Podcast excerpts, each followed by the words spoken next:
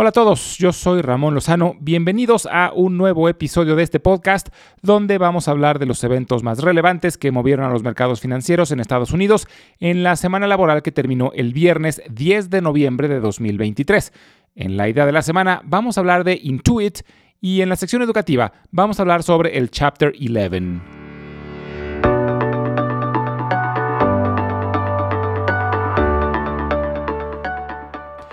Los índices lograron mantener la tendencia positiva y terminaron la semana con ganancias moderadas. El Dow Jones subió el 0.7%, el Standard Poor's 500 el 1.4% y el Nasdaq el 2.4%. Y lo mejor de la semana es que el rally se ensanchó. El brinco que tuvimos la semana anterior fue muy estrecho, es decir, muy pocos sectores participaron, principalmente el sector tecnológico, pero esta semana más sectores participaron, lo que suele ser una buena señal. En general tuvimos poca información macroeconómica relevante, lo que sí vimos es que los bonos siguen en control. Esto fue evidente el día jueves, ya que ese día el Departamento del Tesoro de los Estados Unidos lanzó una oferta de venta de bonos a 30 años, como parte de su plan para financiar su déficit. Sin embargo, esta oferta no generó suficiente interés, por lo que el precio de los bonos a largo plazo bajó, lo que provocó que el rendimiento subiera y, como suele pasar, esto le pegó duro a la bolsa. Sin embargo, el viernes tuvimos varios reportes positivos en la industria de la tecnología que ayudaron a que la semana terminara en terreno positivo. El reporte más relevante fue el de Taiwan Semiconductor Manufacturing Company. Taiwan Semi, como también se le conoce, es el maquilador más grande del mundo de chips. Tiene más del 50% del mercado y reportó muy buenos números. Mostró un incremento en sus ventas de más del 15%. Pero lo más relevante del reporte es que mencionaron que ven el inicio de un nuevo ciclo. Las empresas de chips llevaban un par de años con desempeños pobres debido a dos factores, ambos causados por la pandemia. El primero fue que, debido al exponencial incremento en el trabajo desde casa, se dispararon las ventas de computadoras personales. Pero una computadora no es un producto que se suele cambiar cada año, por lo que una vez que el mercado se saturó, las ventas bajaron de forma considerable. Pero Taiwan Semi menciona que la nueva generación de chips está revitalizando la demanda, por lo que las ventas de computadoras y otros aparatos tecnológicos van al alza. El segundo factor que afectó a esta industria durante la pandemia fue el relacionado a la cadena de suministros. Recordemos que tuvimos un fuerte desabasto de chips principalmente causado por problemas en cadena de suministros de semiconductores, por lo que las empresas se sobreinventariaron, es decir, ordenaron de más para tratar de sortear estos problemas. Esto causó que una vez que mejoró la cadena de suministros, ahora había un exceso de semiconductores en el mercado, lo que provocó una desaceleración en las ventas de empresas desarrolladoras y fabricantes de chips. Pero parece que ese exceso de inventario ya se ha limpiado del sistema, lo que también ayudará a que mejore la demanda de este tipo de productos. El reporte de Taiwan Semi creó un fuerte rally en toda la industria de los semiconductores. Empresas como Nvidia, Intel, AMD, Broadcom, Applied Materials, Lam Research, etc., todas brincaron después del reporte y arrastraron a una buena parte del sector tecnológico, incluyendo a las gigantes de la tecnología. Microsoft cerró la semana en máximos históricos, Apple no muy lejos de su máximo. Amazon y Meta Platforms cerraron en su mejor nivel en lo que va del año y gracias a este rally en el sector tecnológico es que tuvimos un buen cierre en la semana.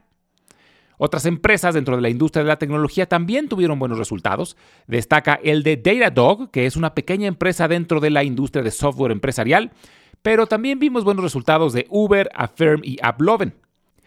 En la industria farmacéutica vimos buenos resultados de Gilead, Biogen y BioNTech, pero la noticia más relevante de la semana fue que la FDA, la agencia que regula los medicamentos y medicinas en los Estados Unidos, aprobó la medicina de Eli Lilly llamada Mounjaro, que ya estaba aprobado para tratar diabetes, pero ahora también está aprobada para tratar obesidad, lo que es una muy buena noticia para Eli Lilly.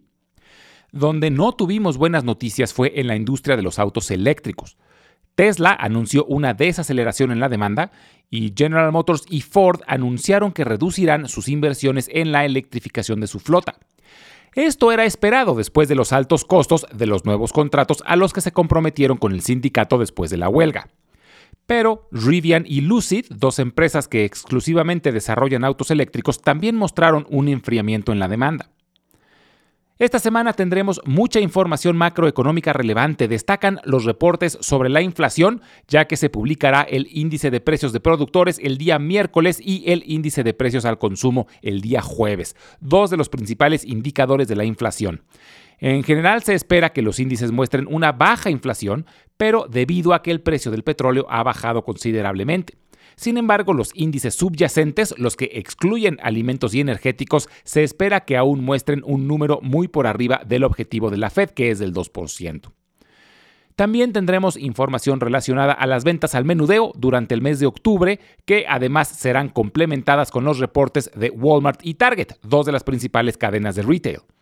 Y finalmente vale la pena monitorear durante la semana los reportes de TJX, Palo Alto Networks, Home Depot, On Holding, Cisco Systems y Applied Materials.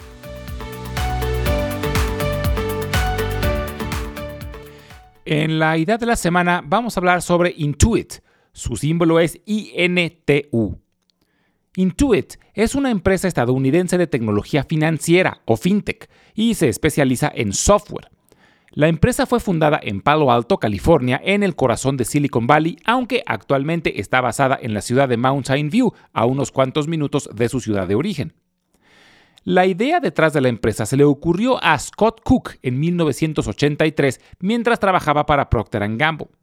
En ese entonces las computadoras personales apenas empezaban y Cook tuvo la idea de desarrollar software para ayudar a las personas a pagar sus cuentas y manejar sus finanzas personales pero siendo economista se dio a la tarea de buscar un programador que le ayudara a desarrollar su idea, y así es como conoció a Tom Prolux.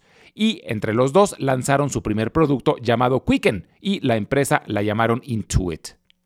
Diez años más tarde, en 1993, la empresa salió a bolsa y usaron los recursos obtenidos para hacer algunas adquisiciones, entre las que destaca Chipsoft, una empresa de preparación de impuestos. Poco después, Microsoft trató de comprar a Intuit, pero la transacción fue bloqueada por la Comisión Federal de Comercio de los Estados Unidos. Esto hizo que Microsoft lanzara sus propios productos competidores, lo que puso una enorme presión a Intuit, que poco después lanzó dos de los productos que a la fecha representan la mayoría de sus ingresos. Uno es TurboTax, una de las aplicaciones más populares para la preparación de impuestos, y el otro es QuickBooks, un software de contabilidad enfocado para pequeñas y medianas empresas. Actualmente, además de TurboTax y QuickBooks, cuenta con otras aplicaciones populares como Credit Karma y MailChimp. Y aunque sus aplicaciones son muy populares, como empresa Intuit es bastante desconocida, pero es muy grande. Su valor de mercado es de casi 150 mil millones de dólares. Es más grande que empresas como Nike, Caterpillar, Starbucks o General Electric. Es una empresa que vale la pena tener en el radar, sobre todo porque ha sido una empresa muy consistente dentro de la industria de desarrollo de software, creciendo a un ritmo de más del 12% anual.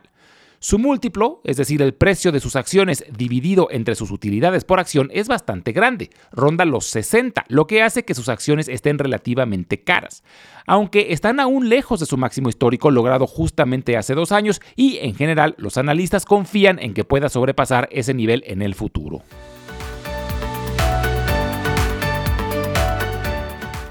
La semana pasada hablamos un poco sobre el concepto de bancarrota y mencionamos que en los Estados Unidos existe un código de bancarrota que tiene distintos capítulos. Y cada capítulo es una especie de opción de bancarrota que aplica para distintos casos. Por ejemplo, el capítulo 7 es para personas o empresas que optan por solicitar la bancarrota, pero que no tienen propiedades o desean liquidarlas por completo para salir de deudas. El capítulo 13 es similar, pero para personas que sí desean mantener alguna de sus propiedades como su casa. Y bajo este esquema pueden crear un plan de pagos con sus acreedores que, en caso de cumplirlos, se les da el derecho de mantener su propiedad. El capítulo 9 está diseñado para pueblos, ciudades o condados, etc.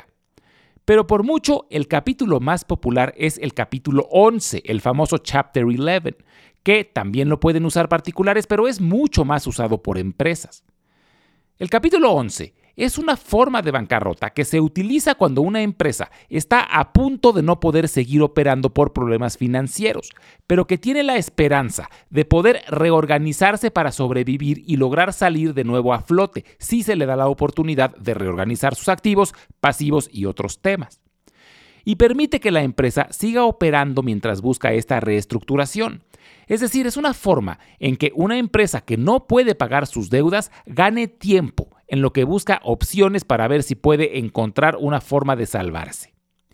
Una vez solicitada la bancarrota por el capítulo 11, la Corte impone una especie de pausa a los acreedores para que estos no puedan realizar ningún embargo a la empresa deudora y ésta pueda seguir operando. Por eso también se le suele decir que la empresa solicita una protección bajo el capítulo 11, porque en realidad eso es lo que están pidiendo, que la Corte la proteja de sus acreedores por un tiempo. Ahora, una vez solicitada la protección por el capítulo 11, la empresa deudora puede operar pero bajo ciertas restricciones.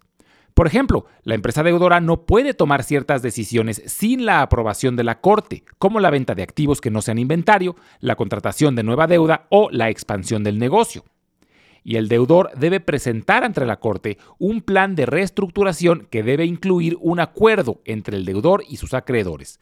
Si el juez aprueba el plan y todos los acreedores están de acuerdo, el plan se confirma.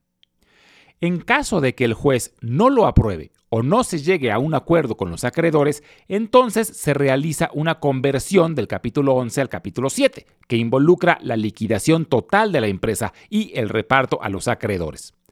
Esto sucedió, por ejemplo, con Enron, que además de declararse en bancarrota se probó un fraude, por lo que nadie quería rescatarla y sus activos tuvieron que ser liquidados.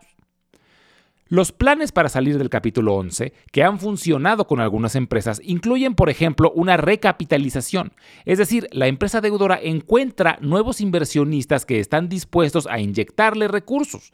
Este fue el caso de Six Flags en 2009. En otras ocasiones, la empresa ha encontrado un comprador que decide absorber la deuda, como lo que sucedió este año con los bancos que colapsaron. Silicon Valley Bank fue adquirido por First Citizen Bank y First Republic Bank fue absorbido por JP Morgan Chase. Otra opción es que el gobierno sea quien rescate a la empresa. Esto puede suceder en caso de que el gobierno considere que la quiebra de esa empresa puede perjudicar severamente a la economía en general.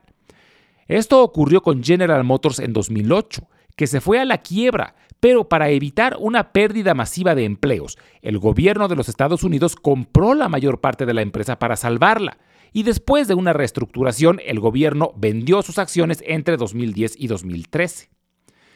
Entonces, en resumen, el capítulo 11 del Código de Bancarrota de los Estados Unidos permite que las empresas con problemas financieros se reestructuren o reorganicen bajo la protección de la ley, aunque el capítulo 11 también es válido para personas, es mucho más común que sean las empresas las que lo soliciten. Este año hemos visto múltiples colapsos que han aplicado para el capítulo 11. Primero los bancos que colapsaron en marzo, también FTX, la empresa más grande de compra-venta de criptomonedas. Bed Bath Beyond también colapsó, aunque su marca fue adquirida por Overstock.com y continúa operaciones en línea. Y la más reciente es Rite Aid, la cadena de farmacias que aún no sabemos si logre ser rescatada o tendrá que liquidar sus activos.